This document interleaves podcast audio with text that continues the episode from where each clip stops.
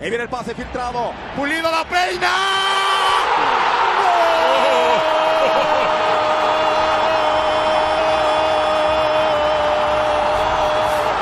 ¡De Guadalajara!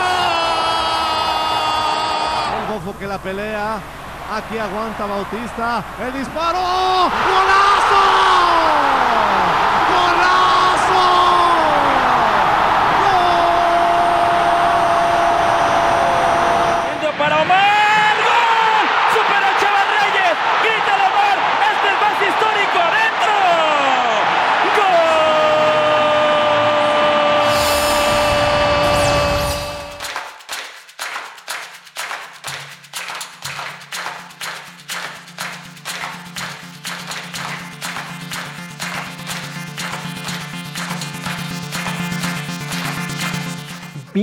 A Gremio Chiva. Hoy es viernes 24 de diciembre del 2021.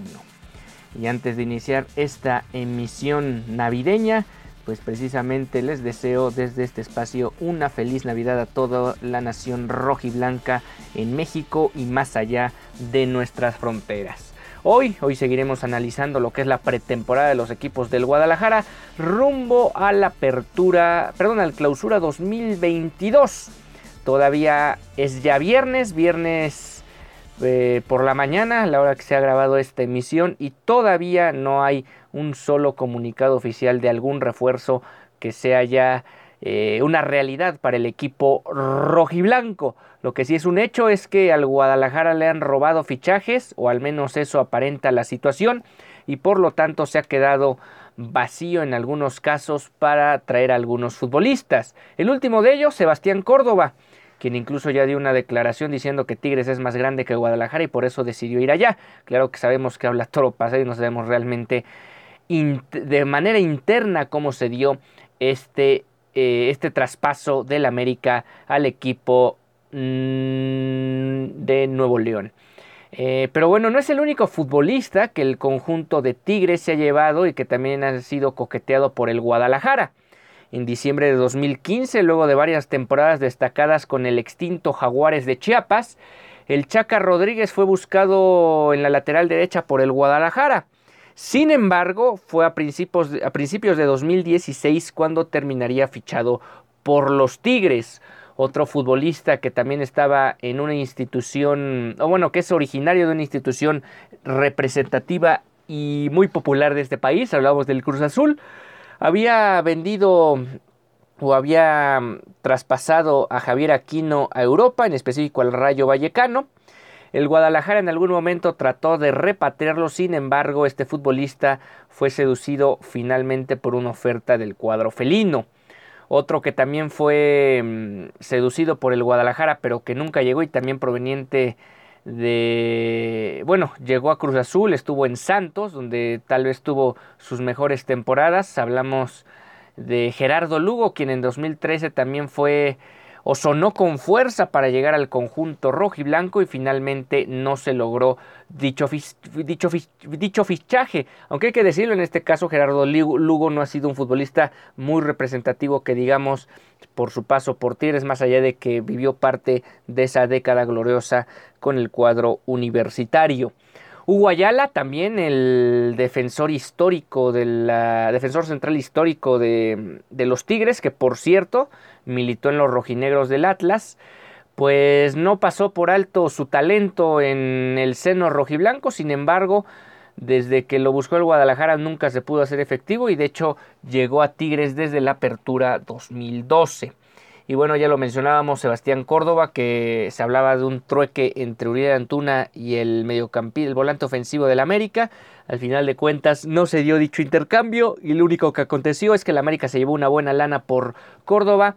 Y en desde mis ojos me parece que los Tigres han llevado un excelente futbolista a sus filas y que seguramente les va a rendir importante, de manera importante en el terreno de juego pues ahí está este repaso de algunos futbolistas que ha buscado el Guadalajara y en específico han sido adquiridos por la institución de la Universidad Autónoma de Nuevo León.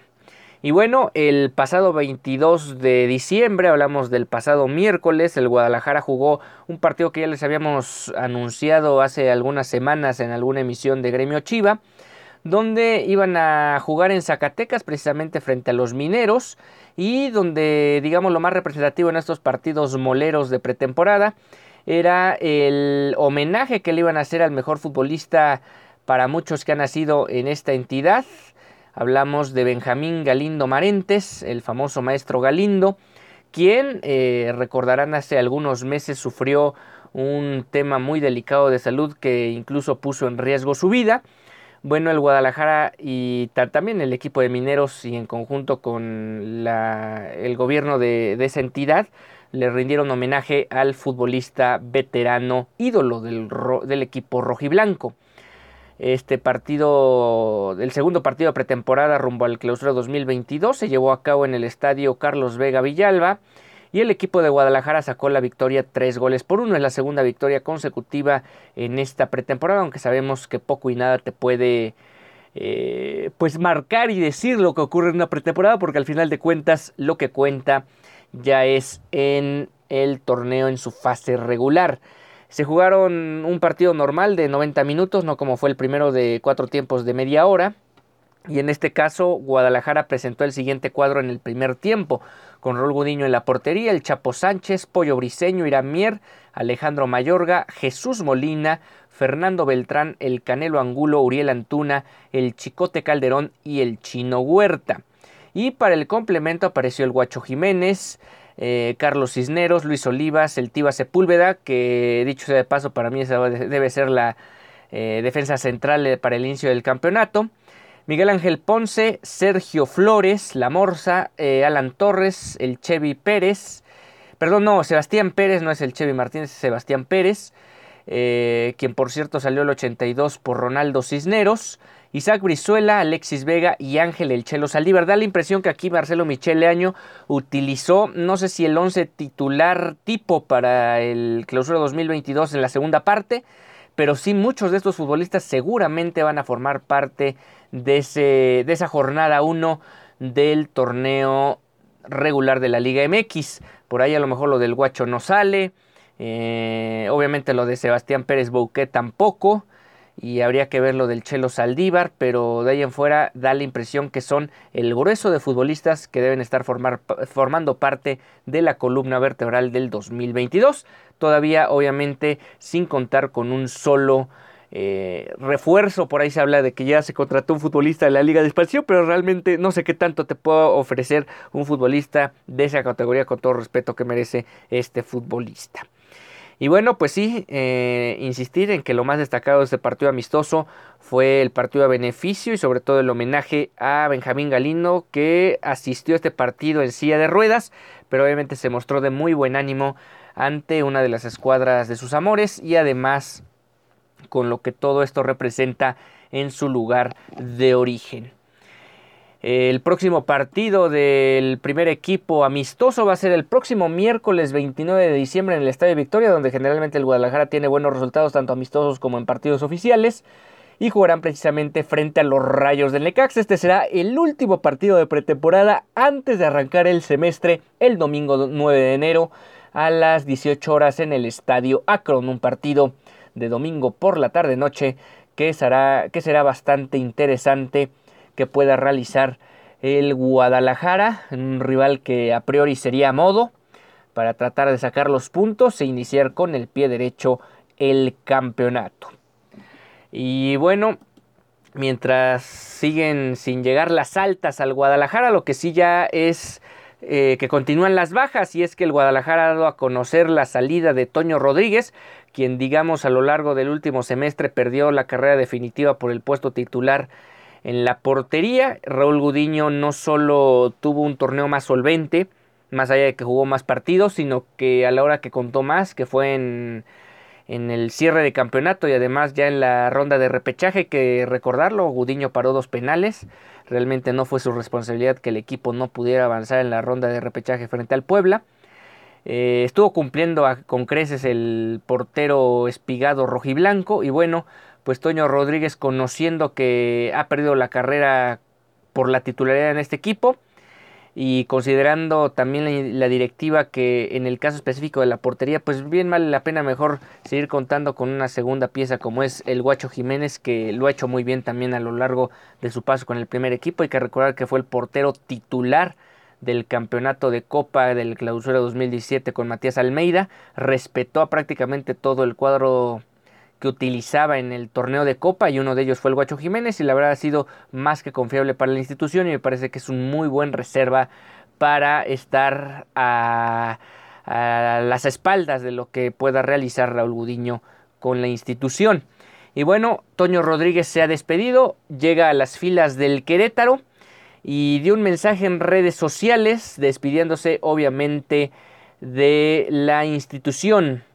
Fueron años que guardaré por siempre, gracias compañeros, entrenadores, staff y afición. El mayor de los éxitos, siempre en mi corazón. Gracias Chivas, fueron años que guardaré por siempre. Eh, pues Toño Rodríguez subió esto a su cuenta de Instagram, donde compartió dentro de la publicación un video con algunas actuaciones de este cancerbero mexicano con la institución rojiblanca. Veremos cómo le, pasa, cómo le va ahora en el Querétaro. Es un muy buen portero, pero que, eh, si hay que decirlo, de alguna u otra manera le quedó grande la portería de Guadalajara. No pudo nunca consolidarse en ella, más allá de que desde mi punto de vista particular tiene mucho más aptitudes que Raúl Gudiño. Pero bueno, ahí queda esta situación. Y el Guadalajara, por su parte, también en Twitter le desearon lo mejor al arquero Toño Rodríguez en su nuevo reto con el club Querétaro.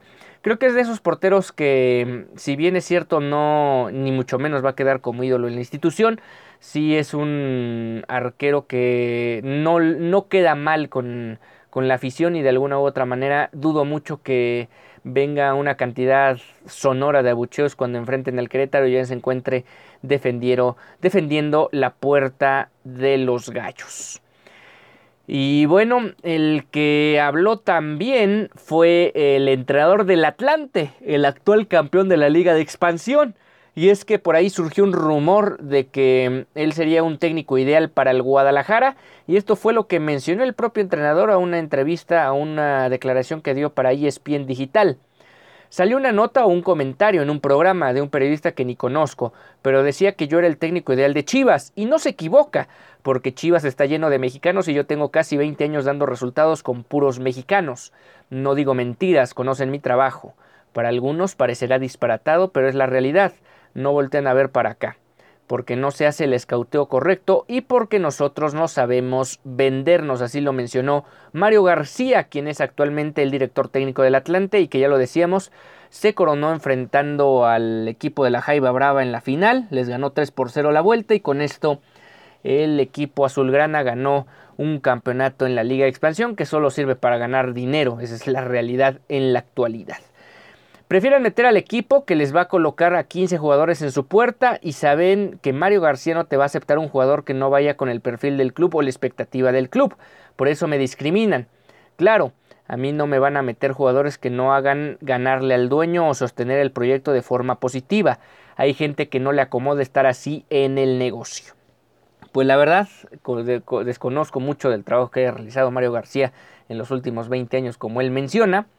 Sin embargo, obviamente él aprovecha de entrada la vitrina que le da, más allá que sea el torneo de la Liga de Plata, el haber conseguido el campeonato y que se encuentra por lo menos en un poquito más de algunas bocas de las que normalmente se encuentra algún entrenador de esta categoría.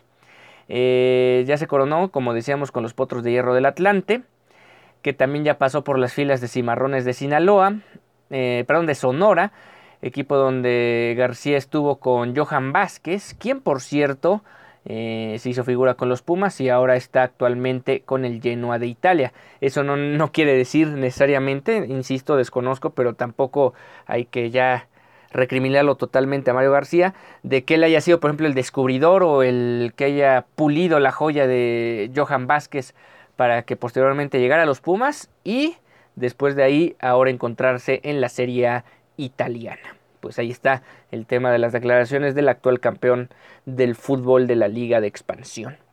Y bueno, no llegan los refuerzos en el varonil, pero en el femenil sí hay bastantes movimientos. El primero de ellos, y yo creo que el que vamos a destacar más que otra cosa, es lo de Tania Morales, quien durante 20 años formando parte del club, más de la mitad de su vida, no de su carrera, de su vida, eh, pues ha dicho adiós a la institución. Hay que recordar que fue la encargada como capitana de levantar el primer torneo femenil profesional en el fútbol mexicano en el Apertura 2017 levantó el trofeo para la institución rojiblanca y la famosa capitania eh, ícono y estandarte de este equipo femenil en los albores de la institución. Inició su proceso formativo en la cantera de Guadalajara a los 14 años y ahí a lo largo de esa estancia ganó cinco títulos consecutivos dentro de la liga, de la liga, córdica. Desde entonces ha brillado por su pierna zurda, y también destacó por liderazgo. Su máximo, su máximo sueño fue jugar fútbol profesional y lo logró disputando esa primera Copa MX femenil y posteriormente un semestre después ganando el certamen ya de liga, siendo ella, como ya mencionábamos, la capitana del equipo. En esa primera temporada oficial hay que recordar que todavía era mucho más juvenil todos los todas las jugadoras o casi todas las jugadoras que formaban parte de la institución, a excepción de una que otra que podían tener en la plantilla, una de ellas dentro de todos los equipos pues era Tania Morales.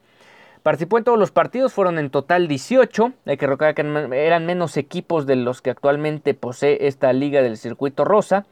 Dentro de esos 18 partidos anotó 7 goles, dos de ellos fueron una gran hazaña, ya que en la ida de las semifinales, encaminando a Guadalajara para dar la voltereta en el Clásico Nacional, por cierto, la única serie frente al América que han podido ganar en esta categoría, al minuto 36 marcó el 1-2 y al 80 marcó el, el gol que le dio la vuelta a la pizarra y con esto Guadalajara avanzaría a la gran final frente a las Tuzas del Pachuca.